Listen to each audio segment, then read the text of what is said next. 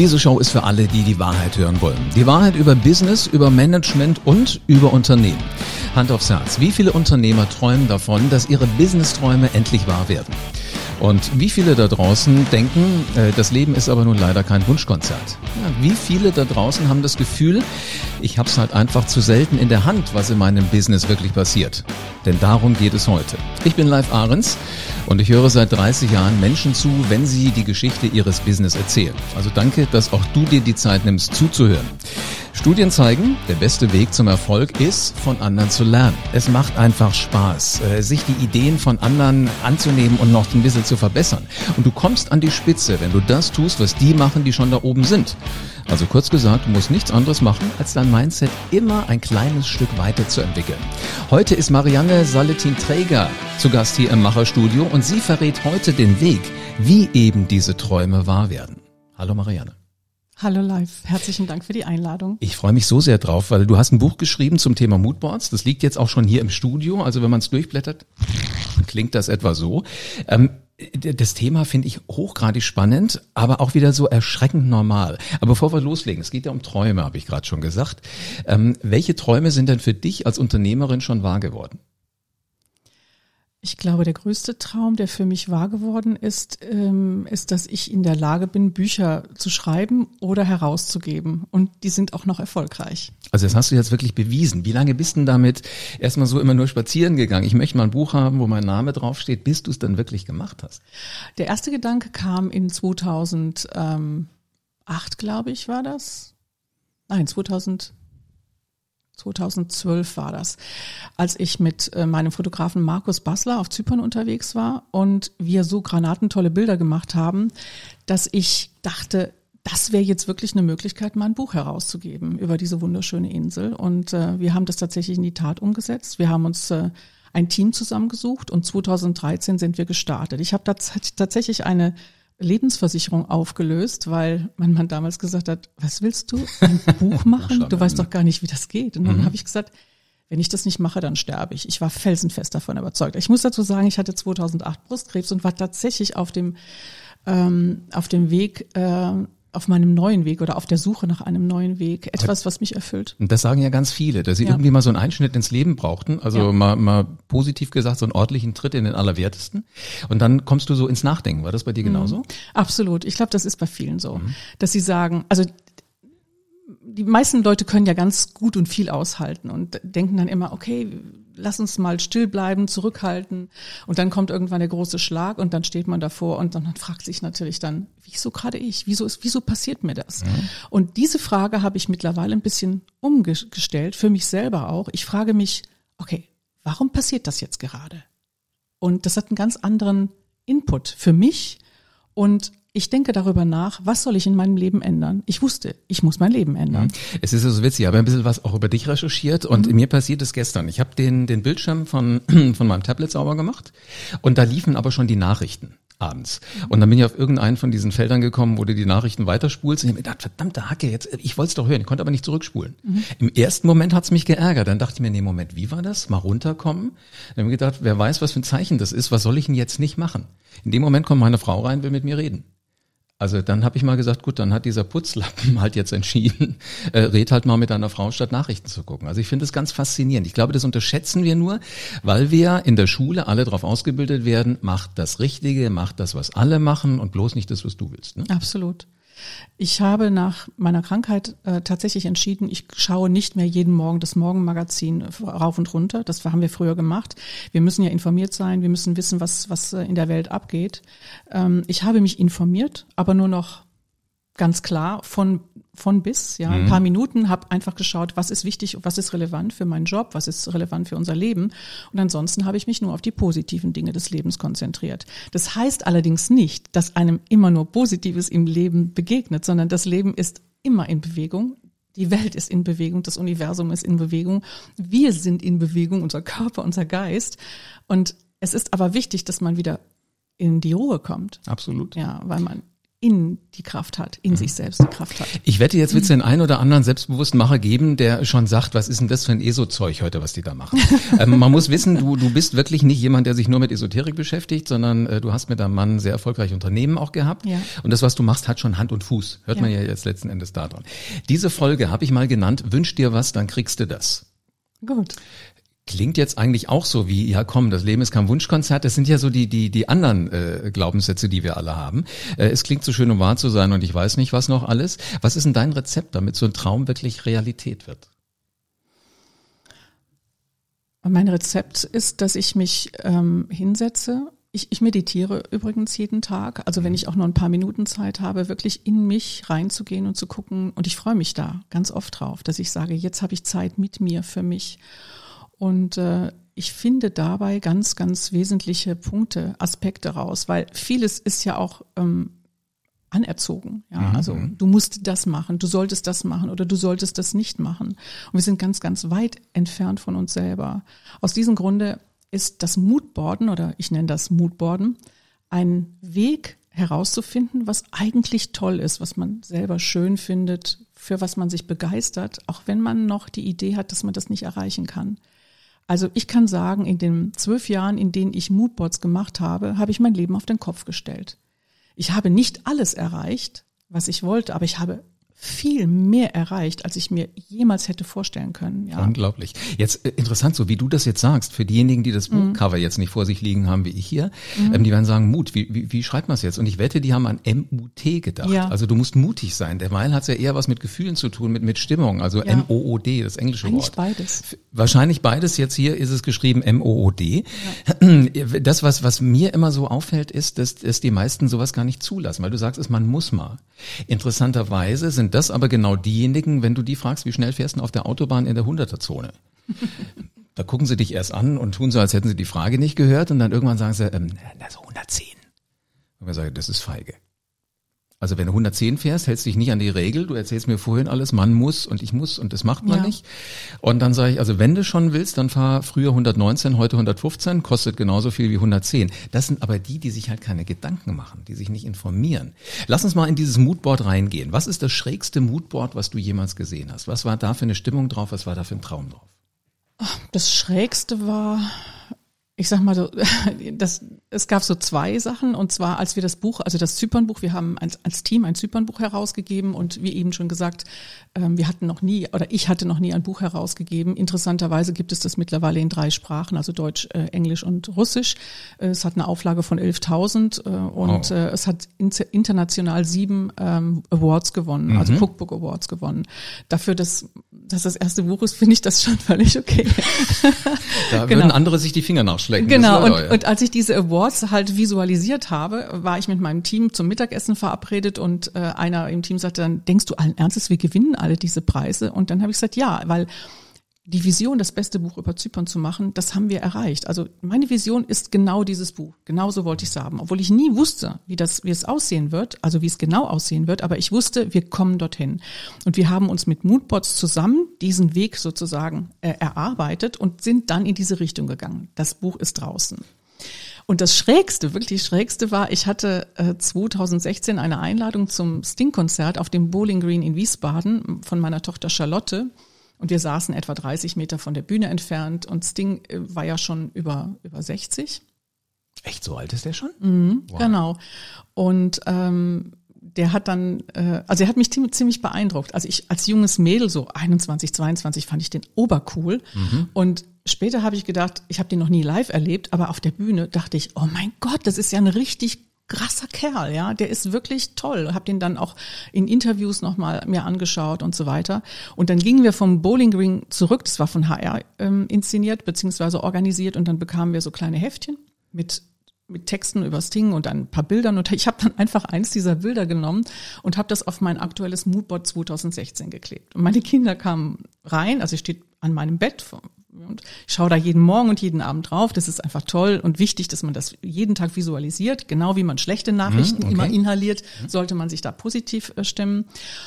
Und die Kinder sagten dann, äh, du hast jetzt Ding da drauf ge geklebt. Was denkst du, willst du den treffen? Und ich habe gesagt, keine Ahnung. Ich fand einfach das Bild cool und ich fand, mhm. fand diesen Abend total cool. Mhm. Ähm, zweieinhalb Monate später bekam ich einen Anruf von Eike Knall von Antenne Frankfurt mhm, und der sagt, ähm, ich, du hast sicher schon Radio gehört heute, Frankfurt ist im Stingfieber. Ich sag, was ist Frankfurt im Stingfieber? Der kommt heute zu Besuch. Der hat am Wochenende den, den Deutschen Radiopreis in Hamburg gewonnen und hat äh, die Radiosender gebeten, ihre Visitenkarten in diesen Pott, in einen Pott zu werfen und die, die er zieht, da würde er am nächsten Morgen hinfliegen oder am nächsten Mittag und ein Interview erhalten ähm, und ähm, ein paar Lieder singen und ja, und ein Foto machen. Ich hatte mein, er hatte gerade Geburtstag. Mhm. Ich habe dann mein Zypernbuch, mein Englisches genommen und habe gedacht, ich schenke ihm das zum Geburtstag. Bin also du dann, bist mit zu, zu, äh, zu, dem Radiosender gegangen? Genau. Eike hat gesagt, komm vorbei, komm mhm. eine Viertelstunde früher. Dann kam Sting mit seiner Entourage, hat das Interview gemacht. Dann äh, haben sie diese Songs gesungen. Und dann dachte ich, ach Gott, jetzt äh, machen wir ein Foto und dann kann ich ihm das Buch geben. Und er sagte, ach, ich bin ziemlich müde. Gestern haben wir viel gefeiert und sehe auch nicht so gut aus. Und sorry, kein Foto heute. Und ich stand da mit meinem Zypernbuch und dachte, hm, so habe ich mir das eigentlich nicht vorgestellt. Ja, also wenn ich schon mal so weit gekommen bin, ich meine alleine die Tatsache, dass der zweieinhalb Monate später in einem Abstand von einem halben Meter an mir vorbeigegangen ist, war ja schon unglaublich. Ja, mhm. und alle anderen blieben oben. Ich ging die Treppe runter zum Ausgang oder Eingang. Und dann steht er neben mir. Und dann wollte ich ihn ansprechen und dann schubst mich der Bodyguard zur Seite und sagt, äh, geht jetzt nicht. Und dann dachte ich, das kann nicht sein. Ich meine, ich muss jetzt einfach nochmal nachlegen. Mhm. Und das ist, erinnere mich nochmal an dieses mhm. Nachlegen. Bin dann um diesen Bus herumgegangen, habe die Schiebetür aufgerissen. Der Bodyguard sagt zu mir, was machen Sie denn da? Und ich habe gesagt, ich habe ein Geburtstagsgeschenk fürs Ding. Und Sie werden mich nicht davon abhalten, ihm das zu überreichen. Und dann hört er seinen Namen und äh, kommt raus und sagt, is this for me? Mhm. Und ich, ich habe gesagt, Happy Birthday Sting. Und dann haben wir uns ein paar Minuten zu dem Buch unterhalten und er hat gesagt, oh, das riecht toll und so weiter. Und der fuhr mit meinem Buch oder mit unserem Buch aus Frankfurt raus. Und dann habe ich Anja und Markus angerufen und habe gesagt, ihr werdet euch nicht vorstellen können, was passiert ist. Ich habe Sting getroffen. Und dann hat Anja gesagt, jetzt schreib endlich dein Moodboard-Buch. Sehr gut. Ähm, weißt du, das, was mir nämlich auch häufig passiert ist, war äh, so diese Superstars, die haben so eine Entourage außenrum. Und als ich noch bei äh, Radio FFH war, ähm, um ehrlich zu sein, das waren die Unsympathen. Die müssen auch da sein, weil du musst diese Leute schützen. Die Klar. müssen ja irgendwie auch kreativ sein. Klar. Aber letzten Endes sind das immer alles so herzensgute Gesellen. Ja. Und das ist das Faszinierende daran. Da kannst du nehmen, wen du willst. Mhm. Die, diesen Künstler sind vielleicht auch hier und da mal zarte Seelchen, mhm. die extrem viel Kohle verdienen, aber so ist es halt. Das war auch jetzt nicht gegen ihn gemeint. Nein, nein, nein. nein. Aber, aber die, diese, diese, diese Bodyguards können ja schon auch sehr nachdrücklich genau. körperlich dir mal Bescheid geben. Genau. Aber was ich eigentlich sagen wollte, war, in dem Moment hatte ich so eine ehrliche Absicht. Ich hatte mhm. ja kein, ich wollte ja kein Autogramm von ihm mhm. haben, sondern ich wollte ihm einfach dieses Buch zum Geburtstag schenken. Er hatte ein paar Tage vorher Geburtstag und das war alles, ja. Und, ich, und das ist diese, dieses Mindset, was du eben erwähnt mhm. hast, ja. Ich hatte einfach nur die Absicht, ihm zum Geburtstag zu gratulieren und nichts anderes. Grandios, total ja. schön. Aber, äh, und das führst du darauf zurück, dass das Bild von ihm auf deinem Moodboard neben deinem Bett war, wo du jeden Morgen drauf guckst. Jetzt bin ich mal neugierig. Ähm, äh, du siehst ja wahrscheinlich auch ungewöhnlich. Wahrscheinlich die einen sagen ja auch, ich mache für das ganze Leben, die anderen eventuell nur für das Unternehmen oder ja. für, für, für, für das, was außenrum ist. Ähm, ich mache auch einen, Pod einen Podcast mit Detlef Soest. Mhm. Äh, früher hat er als Choreograf gearbeitet für, für Popstars, für diese Sendung, war er so der Erste, der den jungen Bands das Tanzen beigebracht hat. Mhm. Und früher, als diese Sendung anfing, war er noch ein Genießer, sag ich mal. Mhm. Also nicht ganz so durchtrainiert und drahtig wie mhm. heute. Und dann habe ich gesagt, sag mal, wie hast du das alles gemacht? Und da sagt er, soll ich dir was sagen? Ich habe mir ein Cover von Fit for Fun, also eine Zeitschrift, die sehr viel auf äh, gesunde Ernährung ähm, geht und die sehr viel so auf Sportlichkeit geht. Da war mal ein so ein Muskelprotz vorne drauf. Da habe ich mein Passfoto genommen, habe mein Gesicht ausgeschnitten, das da drauf geklebt und dieses Ding habe ich an den Kühlschrank gehängt. Und dann habe ich gesagt, gut, und wie viele Jahrzehnte hat es gedauert, bis das weg war? Und ich, das war kürzeste Zeit. Weil mhm. er sagte, immer wenn du in den Kühlschrank reingreifen willst, guckst du dich ja an mit so einer Mu Muskulatur. Ja. Und dann sagt dein Körper schon mal, nee, nee, äh, vielleicht jetzt nicht Nutella, sondern vielleicht nimmst du dann doch mal eher einen Apfel. Korrekt letzten Endes, da musste ich sofort dran denken, als ich dieses Buch hier von dir gekriegt habe. Ja. Und äh, weil das ist im Grunde genommen äh, ja genau das. Ähm, wo kommt aber so ein Moodboard typischerweise hin? Also muss es morgens irgendwo sein, wo ich direkt drauf gucke, oder mhm. gibt's gibt's Orte, wo ich das hinhängen muss?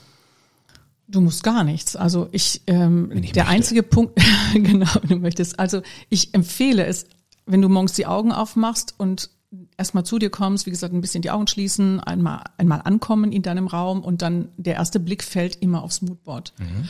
Und auch am Abend, ja. Andere Leute stellen es ins Badezimmer zum Zähneputzen morgens und abends und, und es zu visualisieren. Ja, es ist einfach wichtig, dass man permanent das im Kopf hat. Also so wie man sich jeden Morgen Corona-Nachrichten angucken, äh, anhören und anguckt, ähm, schlage ich vor, einfach mal einen Test zu machen und einen Monat lang äh, das eigene Moodboard anzuschauen mhm. und diese Hiobsbotschaften einfach mal außen vor zu lassen. Wenn ich jetzt eine geschäftliche Idee habe, vielleicht mhm. was komplett abstruses, was von dem, was ich glaube, niemand jemals kaufen wird.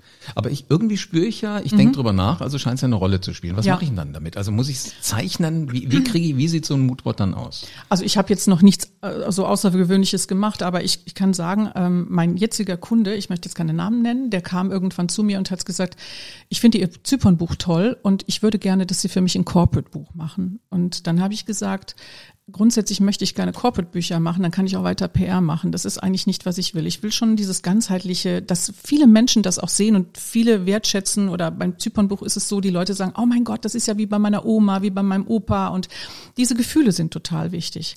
Und dann habe ich gesagt, was halten Sie denn davon, wenn wir uns zusammenarbeiten und wir werden und wir schauen einfach, ob wir ein, ein Buchhandelsbuch über das Thema bekommen. Und mhm. dann hat er gesagt, ja, was, was, was müssen wir denn da machen? Und dann habe ich gesagt, wir machen zuerst mal einen Moodboard-Workshop. Was ist denn ein Moodboard-Workshop, hat er gesagt. Dann ich gesagt. Und er ist ein knallharter Geschäftsmann. Also Absolut. ich weiß, von wem du redest. Das ist niemand, der irgendwie kleine Brötchen backt. Ja, genau. Und äh, dann hat er zu mir gesagt, okay, äh, dann lasse ich mich mal ein. Und dann haben wir uns vorbereitet, also mein Team und ich, wir haben uns vorbereitet auf diesen Workshop. Am Ende dieses Tages ähm, ist er dann ganz still rausgegangen und habe gedacht, oh Gott, mal gucken, wir haben ihn überzeugt. Und am Abend bekomme ich eine WhatsApp und da schreibt er, liebe Marianne oder liebe Frau Träger, heute, duzen wir uns. Ich, das war mein erster Moodboard-Workshop. Ich bin begeistert. Dann musste dann das Familienmitglied noch überzeugt werden und dann haben wir einen zweiten Moodboard-Workshop gemacht mit der, der jungen Dame. Und als sie am Nachmittag aus dem Büro ging, hat sie dann zu ihrem Chef, äh, Geschäftsführer gesagt, jetzt weiß ich, was ich will. Und sie sitzt das mit einer Konsequenz um, wie ich das selber gemacht habe. Ich glaube, das liegt einfach daran, wenn du die Dinge halt immer wieder siehst, weil eine Idee hat jeder mal. Oder ein Traum zwei, hat es sind jeder zwei Sachen. Hm? Es sind zwei Sachen. Sie wusste ja am Anfang gar nicht, was es ja. werden wollte, sondern wir, wir haben gemeinsam einen Weg erarbeitet und eine Vision erarbeitet. Das heißt, es ist ein wirklich längerer Prozess, das sind Stunden einfach. Aber es sind ja auch immer Bilder, also es muss ja was Bildhaftes genau. sein. Das heißt, ich habe wirklich eine große Pappe Genau. Und da klebe ich Dinge drauf, von denen ich denke, die spielen irgendeine Rolle. Habt ihr dann einen Berg Zeitschriften, wo ihr sagt, wir schneiden mal aus, was, was so das Beides. Also wir haben, wir haben, also wir haben Pappen, also wir haben nicht nur eine Pappe, es wird auch nicht nur ein Moodboard gemacht, sondern wir, wir unterteilen das ein bisschen. Wie sieht das für das Unternehmen aus, wenn wir das Projekt machen? Wie sieht es für den persönlichen Bereich aus oder für die Person privat oder persönlich? Und wie sieht das Projekt als solches aus? Das können also in dem Fall waren es insgesamt fünf Moodboards, die wir gemacht haben, aber die dann alles in allem ein Moodboard ergaben. Deine zweite Frage ist natürlich, ein Bild sagt mehr als tausend Worte. Insofern äh, Bilder sind ganz essentiell. Also wenn du dich an etwas erinnerst in deinem Leben, dann erinnerst du dich immer an Absolut, ein Bild ja. mit einem Gefühl. Das liegt ja daran, dass unser Hirn immer noch auf Bilder ausgelegt Korrekt. ist, weil äh, Schrift gibt's ja seit 500 Jahren etwa ja. und vor allen Dingen auch, dass viele Zugriff drauf haben. Wer das Buch dann mal in die Finger nimmt, äh, Seite 114, Schon mal für diejenigen, die das dann mal haben werden. Da sind ganz viele Moodboards drauf und die sehen, bei uns in der Schule hätten wir gesagt, so, so, so eine Mischung aus Patchwork und mhm. äh, Singspiel und Bastelabteilung. Aber ja. das sieht, wenn man genauer drauf guckt, schon irgendwie alles nach einem Plan aus. Da sind Schriften drauf, da sind Zahlen drauf. Da sehe ich auch mal sowas wie ein Eiffelturm oder andere Gemäuer drauf. Also ich muss wirklich mir genau überlegen, was will ich schaffen. Mhm. Vielleicht auch, welchen Kunden will ich gewinnen. Könnte mhm. auch was sein. Oder Absolut. was man da drauf schreibt, ein Logo ja. oder vielleicht genau. sogar das Gesicht von einem Unternehmer, mit dem ich Kontakt haben will. Ja, also den Eiffelturm, den hatte ich tatsächlich draufgeklebt und habe dann im darauffolgenden Jahr, also in dem für dieses äh, Moodboard, äh, das Jahr für dieses Moodboard, eine Einladung äh, für ein Wochenende in Paris bekommen. Ich bin dann tatsächlich mit meiner Tochter nach Paris gereist. Das glaubt uns ja jetzt kein Mensch, aber ja, das, das ist, ist so. man muss es ausprobieren, weil das Buch ja. heißt nämlich nicht nur Moodboard, sondern das finde ich extrem spannend. Wünsche visualisieren und verwirklichen. Genau, aber das heißt nicht, ähm, dass man vor seinem Moodboard sitzt und sagt, ach, was habe ich für ein tolles Moodboard, sondern ein Moodboard bedeutet erstmal herausbekommen, was ich wirklich will. Und das kann ein langer Prozess sein. Das, das kann schnell gehen, aber es kann auch über Jahre äh, funktionieren. Mhm. Und nicht nur davor setzen, sondern es visualisieren und jeden Tag einen Schritt in diese Richtung tun. einen Schritt in diese Richtung tun. Ich komme nochmal zurück auf diese Geschichte. Da ja? muss ich dich unterbrechen, weil die Zeit für okay. eine, eine Folge ähm, Selbstbewusster Macher-Podcast ist jetzt rum. Aber du erzählst so wunderbare, spannende Dinge. Ich würde gerne eine zweite Folge mit dir machen, wenn du okay. Lust hast. Äh, da sehen wir uns in ein, zwei Wochen eventuell nochmal wieder. Und wir gucken mal, wann wir das dann hinterher packen. Und dann interessiert mich auch so wirklich, wer, wer hat das? Wer hat denn Angst vor Moodboards? Wie geht ein Mann, wie geht eine Frau damit um? Also ich sagen, hast du Lust drauf? Ja. Okay, vielen Dank für Teil 1. Ja. Lieber Macher da draußen, ganz egal, wie groß deine Bedenken und deine Zweifel jetzt sind, vielleicht hast du dir gerade die Haare gerauft und dich gefragt, Moodboards, brauche ich das? Du brauchst sie. Definitiv, also hör dir auch dann die, die zweite Folge mit Marianne an und vor allen Dingen hör zu, wenn erfolgreiche Menschen von ihren Erfahrungen berichten. Abonnier diesen Podcast jetzt, dann verpasst du die zweite Folge mit Marianne zum Moodboarding nicht. Denn hier erzählen wir diese Geschichte. Und dann nimm all deine Energie zusammen, verlass deine Komfortzone und mach doch mal sowas wie so ein Moodboard. Und stell dir jetzt schon mal vor, wie sich's anfühlt, wenn du dann erfolgreich geworden bist. Also entscheide dich jetzt und bitte nimm dein Leben in deine Hand. Bleibt mir nur noch zu machen, jetzt du Macher, leg los und veränder die Welt.